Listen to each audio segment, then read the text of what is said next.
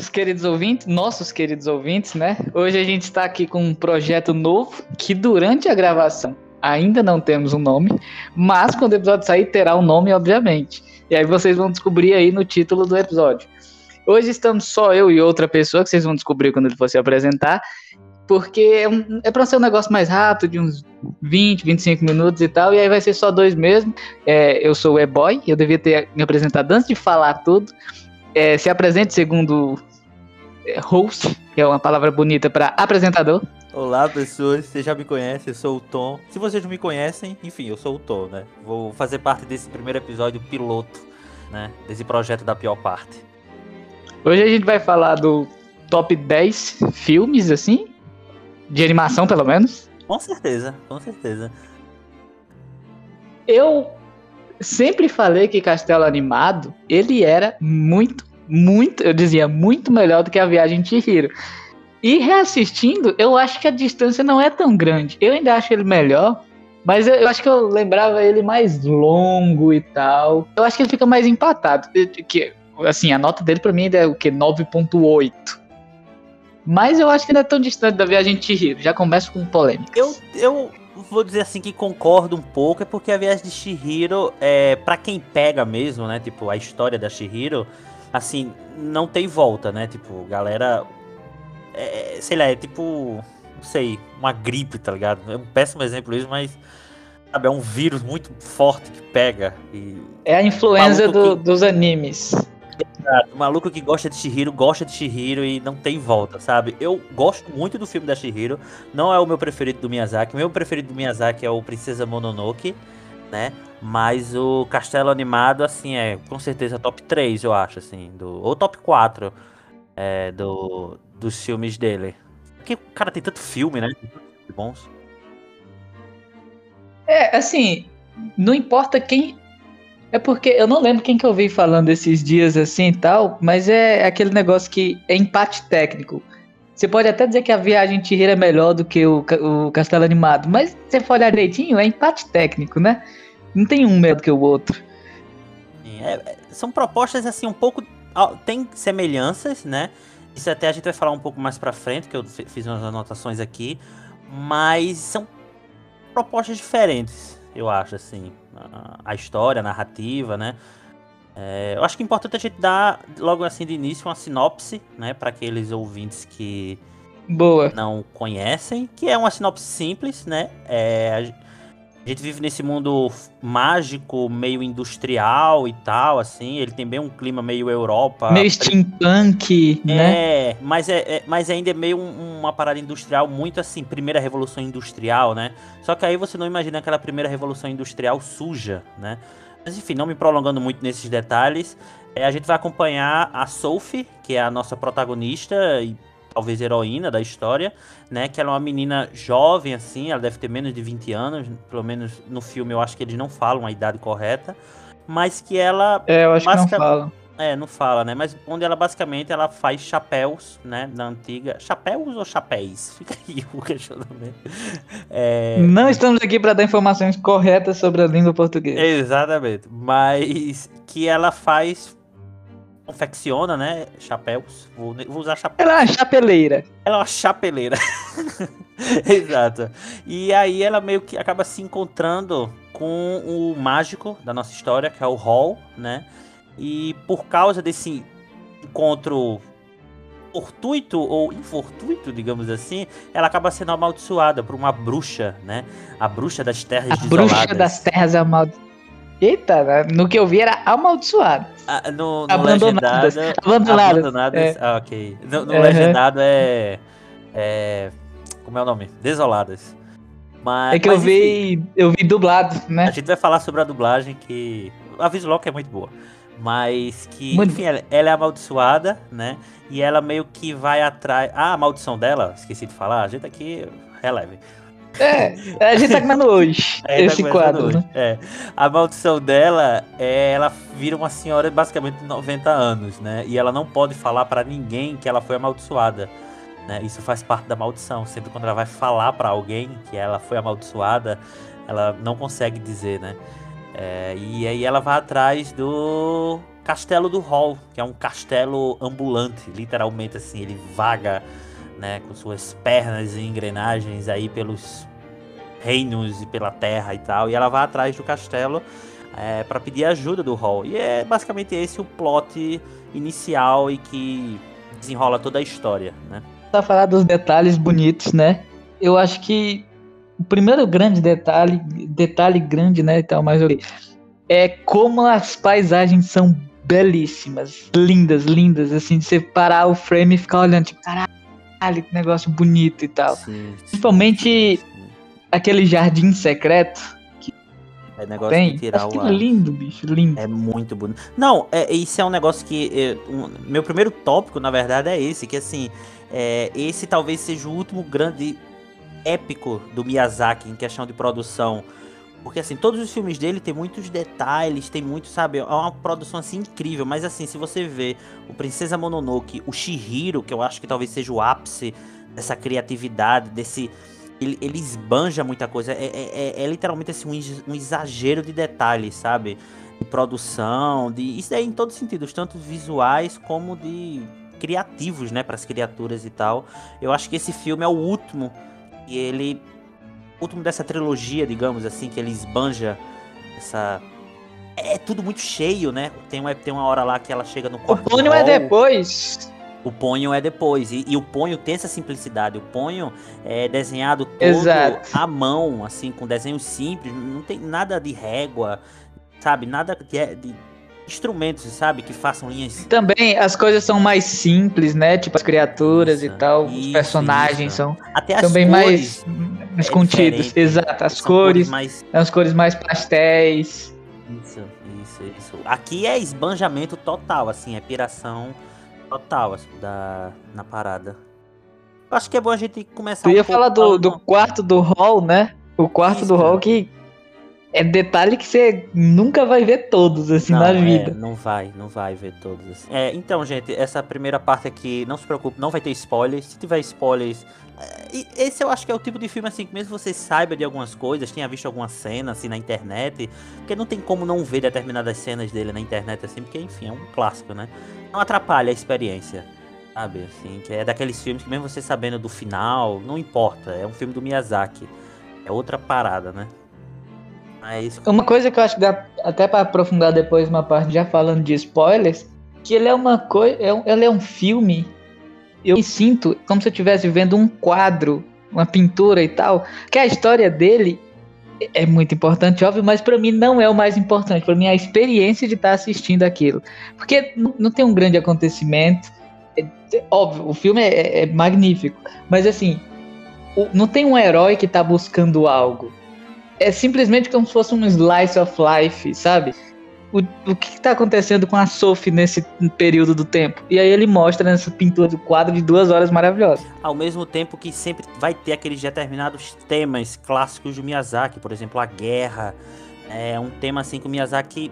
Eu listei aqui filmes que, que ele, sabe, vai falar. Por exemplo, ele tem isso no Porco Rosso, no Náusea do Vale do Vento, no Princesa Mononoke, no Vidas ao Vento, que é o último filme que ele lançou, e no Castelo Animado, né? a guerra é um elemento que, mesmo que no caso de Castelo Animado, ela tem uma parte mais significativa no final, mas assim, não é importante para a trama tanto da história, né? Não é um que nem o Princesa Mononoke, que a trama gira em torno do conflito da guerra. E, e também, na a guerra no Castelo Animado, você não tem um motivo. E mesmo assim, ruim. Mesmo, normalmente, no, no, no, esse povo tá guerreando por causa desse motivo. E aí você odeia a guerra por causa do motivo, e não pela guerra em si. No Castelo Animado não tem motivo. Você sabe que eles estão guerreando, e você odeia a guerra por isso só. Isso, exato. E, e, e, é tanto que assim, é um ambiente de guerra, mas é um ambiente de guerra que o cotidiano ainda existe. Sabe, a Exato. guerra ainda está muito distante, digamos assim, da, dos núcleos da civilização, talvez, pelo menos o que a gente acompanha, né? A gente acompanha, acho que são dois reinos né? Que é o Pendragon e outro reino lá, que é mais um reino costeiro, assim, de mar, né? Mas a gente, a, a, a guerra não chega assim, tipo, você não vê e vê um, um ambiente desolado, né? Tem um pouco, assim, meio Segunda Guerra Mundial, tem uns bombardeios, né? Tem umas paradas assim mais. Fala bastante sobre propaganda na guerra, né? Isso, isso. Tem um. O Miyazaki, assim, é tanto que eu fico, eu fico curioso porque, assim, eu não li o livro. Isso é um negócio, assim, que vale dizer. O Castelo Animado é uma adaptação de um livro da escritora Diana Jones, né, que foi escrito em 1986. Eu acho que 1986 foi o ano de criação do Estúdio Ghibli, né? E eu não sei se nesse, se nesse livro ela aborda essa questão da guerra. Porque isso é até um outro tópico. É, o Miyazaki, ele toma tanto para si a história ele adapta. Isso não é o primeiro filme de adaptação do Miyazaki. Tem o é, é, Serviços de Entregas da Kiki, que é uma outra adaptação de livro. E ele pega tanto para si essas duas histórias que você não sabe o que é ideia da autora original do livro e o que é ideia do Miyazaki, sabe? Assim, ele realmente toma para si. Ele tem uma liberdade criativa muito grande, né, e tal, de como ele consegue imaginar as criaturas, como ele consegue imaginar até a arquitetura do negócio, né, e tal, porque até as casas é bem desenhado e tal, tudo tem um sentido, tanto por fora das casas quanto por dentro, os quartos e tal. Ele, ele parece que ele vive naquele mundo e tal. É, é, é, surreal o nível de detalhes, assim, tem um, tem um plano logo do início, assim, que é quando a Sophie, ela conhece o Hall, né? E aí, para fugir de um determinado negócio lá, eles acabam voando, né? E aí tem um, a cena é, é, é lindíssima, assim. O Miyazaki tem um momento, sempre tem um momento do voo dos filmes do Miyazaki, né? Em que o protagonista vai alçar os céus, né? E tal, assim. E tem um plano aberto assim de cima. E é tudo animado, tá ligado? É tudo muito bem animado, aquela animação assim 2D. Tem cada detalhe, assim, que você. É, é como o E-Boy falou você se perde. Se você pausar assim, você fica. Cada cantinho tá contando uma história, sabe?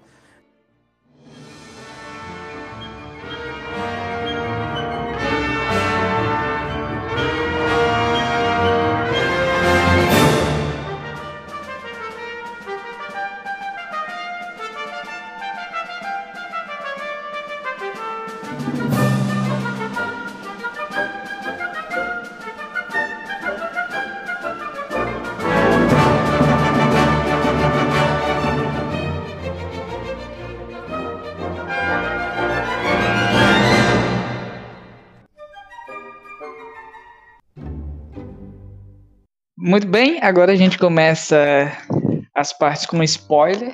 Então, se você ainda não viu o filme, veja o filme, depois volte aqui. Se você não voltar, vacilo seu. É, vacilo Já deixo claro aqui.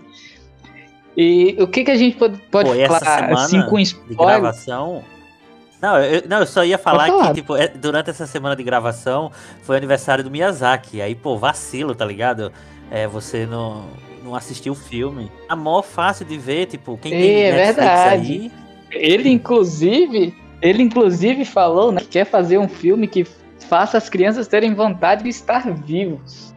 Então, vacilo com este homem. Você vai vacilar, não é vacilar com o pior parte, é com o Hayao Miyazaki. Vovozinho. Maior gênio da animação. Vovozinho, vovozinho Miyazaki. Mas o que, que a gente já pode falar da história? Tem algum grande ponto que você queira falar primeiro? Bom, eu acho que o maior na verdade não é um maior mistério, porque assim, o Miyazaki ele não foca isso como um mistério, né? Assim, é como o Hall é o Hall, né? Tipo, como ele é esse grande mago e tal.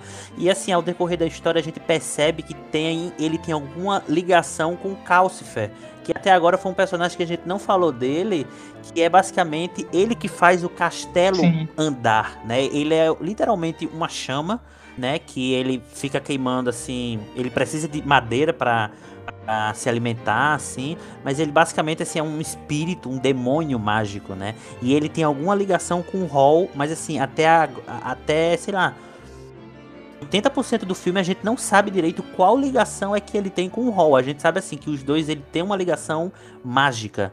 Né? Então acho que esse foi um ponto assim que você de primeiro acha que é só assim, ah, é negócio mágico. Né? Porque isso é um outro ponto, que a magia do filme é uma magia muito sutil, né? A gente não vai ver nada aqui muito anime, assim, na questão de bolas de fogo, de armas e espíritos, sabe? Um negócio assim meio Suzano do Naruto, nada disso, é tudo muito sutil, né? O, o uso da magia que o Miyazaki faz aqui. É, é, é uma uma das características que me lembra muito o Chihiro, né? Como as coisas se transformam, como a, a Sophie durante o filme inteiro, assim, uma hora ela tá velha, mas quando ela começa a falar do Ho, ela fica um pouco mais jovem e tal, e às vezes volta a ser jovem e tal, sim, sim. Mas, mas nunca tem uma explicação. O filme não diz que é ela fica mais jovem quando fala do Ho. Não diz, acontece, né? E, e é legal também essa relação com Castiel. Castiel. Pô, esqueci o nome da chama, como é? É, é Calcifer. Calcifer. Pô, por que, que eu lembrei de Castiel? O Calcifer. Porque na primeira aparição dele, né, ele já fala: para você é, me libertar, você tem que, que descobrir a minha ligação com o Hall, né? E depois a gente acaba descobrindo que se o, o Calcifer morre, o Hall morre também. E nunca, eu acho muito legal como nunca é explícito, o, o Miyazaki ele nunca diz o Calcifer comeu a estrela cadente, essa estrela cadente era o, o, o Hall, no caso, comeu a estrela cadente, essa estrela cadente era o caso, ele não explica. Se fosse em outras histórias, ia estar tá muito bem explicadinho, muito contado e tal. Então, talvez também ficasse bom e tal, mas o Miyazaki ele trabalha muito com esses mistérios, né, e tal, de tipo, não sei, não tem uma resposta clara, mas eu entendi. Não, e isso é até um, um negócio, Iboy, que eu tava pensando assim, que é, eu acho que essa é a quarta vez que eu revejo o filme, né? E eu fiquei pensando assim, tem um momento que quando a Sophie, ela entra nessa, nessa memória do hall, né, que a gente tá num ambiente que é, a Sophie já visitou no presente, mas nesse momento da cena do filme, ela tá no passado, né? E aí, na mesa, tem um livro com várias informações. Eu fiquei pensando, será que o, o, o Calcifer é um feitiço que o Hall é, invocou? Porque isso tem que, ser, é, tem que ser dito aqui, que o Hall, ele era aluno de uma grande feiticeira que aparece no filme, que é a Sullivan, que ela é a feiticeira de um dos reinos que está em guerra. Né? Ela tenta prender o Hall e tal, assim, ela tenta capturar o Hall para tirar essa é, não, não sei, é como se ela quisesse tirar a magia do Hall, né? E o Hall acaba fugindo e tal. Aí eu fiquei pensando assim, será que o Hall tem uma subtrama? E isso aqui, gente, é bom deixar claro que assim, isso não tá dito no filme. Isso é só suposições das coisas assim que é jogada, das informações assim, muito pouco, né? Nada explícito. E assim, o interessante que você falou, né? Porque não é uma informação que é jogada por alguém, algum personagem que fala, não, é pelo fato de do cenário te dar essa indicação de ter alguns textos jogados naquele local. É isso. E é, é eu, o filme inteiro é assim. Umas poucas atitudes, sabe, que o personagem dá também. Exato. Até, né, tipo, lá no início do filme, assim, sei lá, na primeira meia hora, talvez, 50 minutos, não lembro qual o personagem fala, eu acho que a bruxa das terras isoladas, que ela fala, né, que Hall é o garoto que comeu uma estrela cadente. Ela não explica mais isso, isso só vai ser explicado lá no final do filme e tal, e ainda não é dito, é mostrado. Porque quando é, ela fala isso, eu imaginei que era só, sei lá, uma figura de linguagem, sabe? Não era nada assim, tipo, ele está falando Exato. que ele literalmente comeu uma estrela cadente, sabe? E só para fechar o, o, o meu raciocínio, é que eu fiquei pensando assim, será que Hall, ele foi aquele típico garoto que ele era um aprendiz de feiticeiro, né, de magia e tal, e ele queria mais, sabe? E aí ele será que ele, ele tentou invocar o Calcifer? Por isso que o Calcifer, sei lá, o feitiço veio em forma de estrela cadente, né? E para contar aqui, é, o Calcifer, o, o Hall, ele engole essa estrela cadente. E aí essa estrela cadente acaba meio que o coração do, do Hall, né? E aí nasce o Calcifer, é que é essa chama e tem esse coração literalmente batendo, o coração de uma criança. O Hall, ele é um adulto já, mas o coração dele ainda permanece o coração de uma criança. Essa é a ligação que eles têm com o Calcifer, com o Calcifer e o Hall. É, dura, assim, durante todo, durante todo o filme, um pensamento que eu sempre, sempre tinha era, podia ter um outro filme contando como o Hall chegou até aqui, como ele construiu o castelo e tal, porque o Marco, né, que é aquele menininho que anda com ele, de onde ele apareceu. Não tem explicação, isso não é um demérito, mas se tivesse um outro filme explicando, não ia reclamar. É, tipo, é, isso é um negócio que assim, a gente. Isso que é louco de ver os filmes do Miyazaki, no, em especial o Castelo Animado, porque a gente é tão formado assim por uma narrativa ocidental, né, de Hollywood, da Disney e de outros estúdios, assim, que a gente consegue visualizar como seria o filme se fosse na mão, tipo, da Disney, digamos assim, de um ocidental, tá ligado? Porque o Miyazaki, ele, sabe, ele descarta, não é nem descarta, mas assim, ele deixa de lado no sentido assim, tipo, olha, a informação ela está aqui, mas tem informações assim que eu não, não são ditas como essa que tu falou, de como é que uma criança como o Marco, o Mark, né, sei lá, eu esqueci o nome dele, ele tá com o, um, um, mago como o Hall. Como é que é isso, assim, como é que foi construído o castelo, como o E-Boy falou. Fica muita lacuna e você fica, meu Deus, é muita cara do Miyazaki. Outra coisa que, que eles dão explicação, né, tipo, rapidíssima e tal, mas é por que que o príncipe do outro reino em guerra se transformou no espantalho, quem amaldiçoou ele, e assim, é interessante como ele escancara para você, tu não precisa de todas as informações para entender uma história. Tu não precisa. Uma coisa que ele vai assim muito de contra as narrativas ocidentais é que se fosse feito pela Disney esse filme, a bruxa seria o vilão final. Seria, mas ela lá no meio do filme ela já encontra a bruxa e, e ok, a bruxa não é 100% vilã, ela é má, mas ela fica no castelo e tal. E, e aquilo eu não consigo imaginar no filme da Disney. Eu, eu, lembro que foi na primeira vez isso até me incomodou. Eu fiquei tipo, ué, por que, ela não tá com raiva da bruxa? Ela não precisa estar tá com raiva. E é um negócio assim, porque é aquilo, gente. Tipo, eu sei que não é todo tipo de filme que a gente assiste mais de uma vez, mas eu também não assisti o, o Castelo Animado quatro vezes seguidas, né? Acho que eu assisti ele tem mais de 10 anos. E aí, ao decorrer do tempo, eu fui reassistindo ele. É, hoje mesmo eu reassisti pra a gente gravar esse episódio. E, e eu comecei a, comecei a enxergar certas nuances. Por exemplo, a personagem da bruxa das Terras Isoladas. Eu consegui, pelo menos, enxergar um pouco assim, que ela era uma pessoa que é, a Sullivan, que é a, a, professora do Hall, ela acaba tirando os poderes da bruxa e deixando ela com a idade real. E ela se mostra uma senhora assim, deve ter, sei lá, mais de 100 anos. Acabei fiquei pensando assim, será que a bruxa, o todo momento ela fala assim, eu quero o coração do Hall. É, e mesmo depois, isso assim, quando ela tá no auge, digamos assim, né, na forma alterada dela, ainda, ela ainda não perdeu os poderes.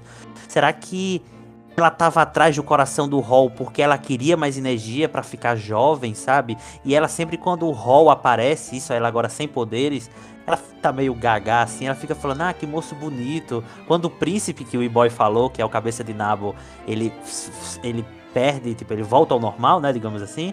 É, ela fala também isso. Aí eu fiquei pensando assim, caramba, será que essa bruxa ela se corrompeu? Porque a Sullivan fala, olha, a bruxa, você já foi uma bruxa exímia, já foi uma das grandes, sabe, pessoas que usava magia e tal, assim. Aí eu fiquei pensando, será que a bruxa se corrompeu porque ela queria a juventude, sabe? Ela não queria ficar idosa, né? Mas assim, nada disso é, é não é dito esse conflito. É, é, é, nos poucos diálogos que são soltos assim que eu fiquei pensando nisso. Assim, eu fiquei, caralho, será que esse, essa é, é, é a história de conflito da bruxa? Assim, eu acho que o pensamento normal de quem assiste é achar que quando ela joga o feitiço na Sophie, ela roubou a idade da Sophie, né? E agora ela tá mais jovem por causa dos anos da Sophie. Só que o filme não deixa isso claro. Por que, que, ela, por que, que ela amaldiçoou a Sophie? Eu acredito que seja para ela ir de encontro ao Hall e entregar a carta, né? Porque o Hall era o mas também não, não, dá, né, não dá essas respostas. E assim, eu, eu vou, não vou cansar de elogiar de como o filme consegue ser dando pouquíssimas informações sobre o desenvolvimento de personagem. Porque, sei lá, Hunter x Hunter, que é uma das obras japonesas mais bem escritas, o Meruem, por exemplo, que é um personagem muito complexo, ele tem muita informação e tal jogada, não falada também, muito mostrada.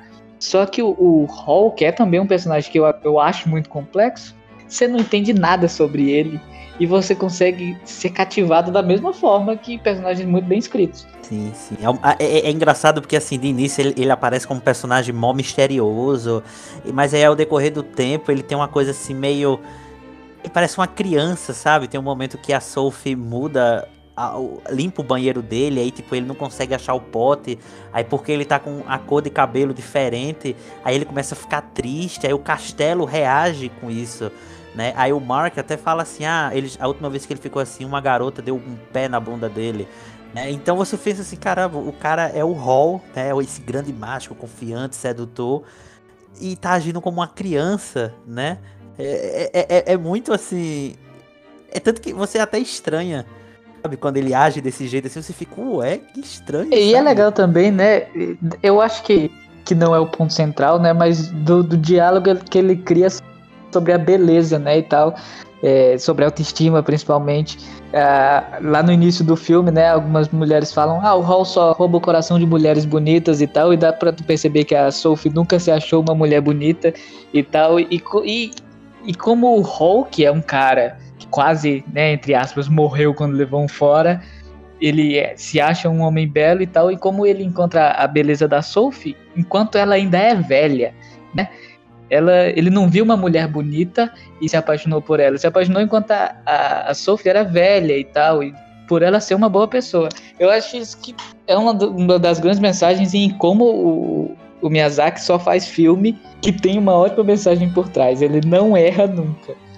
Total, total. Não, isso que o E-Boy falou é muito importante, porque assim, por exemplo, se fosse outro tipo de filme, de outro tipo de roteirista e diretor, né?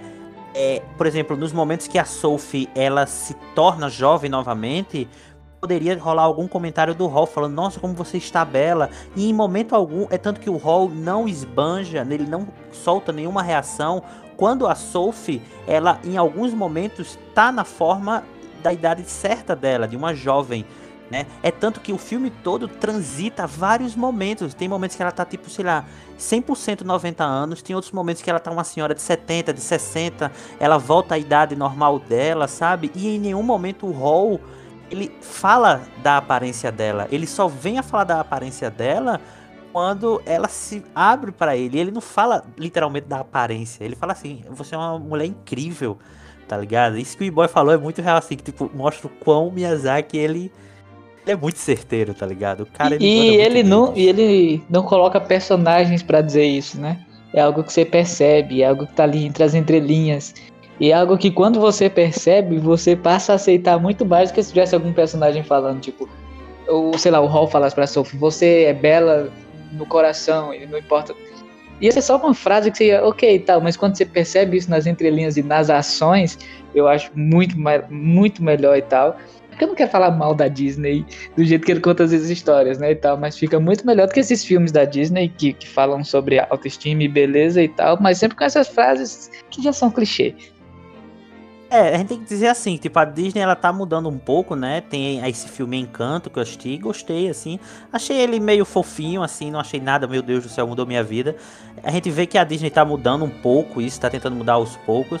Mas não é porque ela fez de um jeito que aquele jeito tá errado, né? Só porque assim, a gente acaba só vendo daquele jeito, né? E aí quando a gente vê de um jeito diferente, acaba, pô, que negócio diferente, tá ligado? Acaba chamando Eu a atenção. acho, é, Tom, que a gente poderia agora falar um pouco sobre um dos maiores pontos desse filme, que é a trilha sonora. É uma trilha que eu gostei assim bastante. Eu não pesquisei o nome dela, devia ter pesquisado, mas é a trilha dos créditos quando acabou o filme ali tal, é a cena do, do, castelo voando e tal, e todo mundo lá. E aí sobe os créditos, a trilha sonora desse final, eu me senti como se eu estivesse lá dentro do castelo de verdade, vendo o mundo mágico que o Miyazaki conseguiu desenhar. E, e é uma trilha que é com um coral, é uma mulher falando em japonês, né, e tal, cantando em japonês. E você não precisa entender para pra tu saber o que, que ela tá falando ali.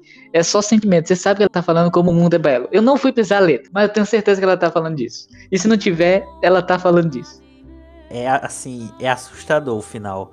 No sentido assim que o E-Boy fala, a gente não sabe a letra, o que é que ela tá cantando, mas emociona, eu sempre me arrepio. E eu lembro que na última vez que eu assisti ele, não essa quarta vez, mas na terceira, eu fui às lágrimas, tá ligado? Eu lembro que eu comecei a chorar assim, porque vai para aquele Miyazaki dos momentos simples, né?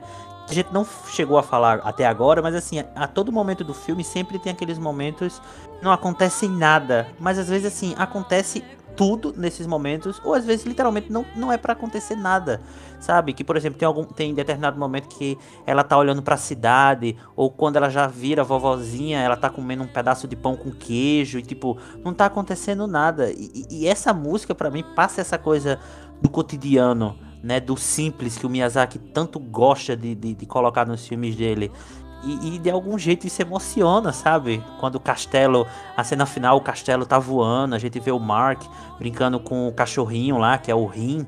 É, a vovozinha lá, a bruxa, ela tá lá junto com eles e tal. A gente vê o Hall, a, a, Sophie. E é lindo o final, é lindo demais. Castelo Animado é com certeza um filme que as pessoas têm que ver, assim e tal. Eu acho que é esse tipo de filme que tem que ser passado na escola. Na minha escola eu assistia Doutor Estranho, da Marvel. Nada contra, ótimo filme.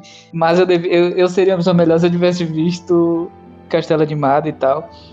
E é fácil top 10 animações de todos os tempos e tanto para trás como para frente também. Eu acho difícil algum filme sair e ser melhor do que Castelo Animado. Considerações finais? Acho que pelo menos minha consideração final é que assim, é um belo de um filme. Eu digo assim, talvez algumas pessoas podem estranhar o ritmo, né? Ele sei lá, as coisas só começam a andar, sei lá, depois de 40 minutos. Não se assuste com isso, né? Um filme que tem menos de duas horas, mas assim, vale muito a experiência. Você pode se assustar, pode, ah, pode ter um estranhamento, assim, tipo, ah, que coisa esquisita, mas assim, é uma coisa diferente, sabe? E nesses momentos assim, tipo, a Netflix tá lotado de coisas que os algoritmos, sabe?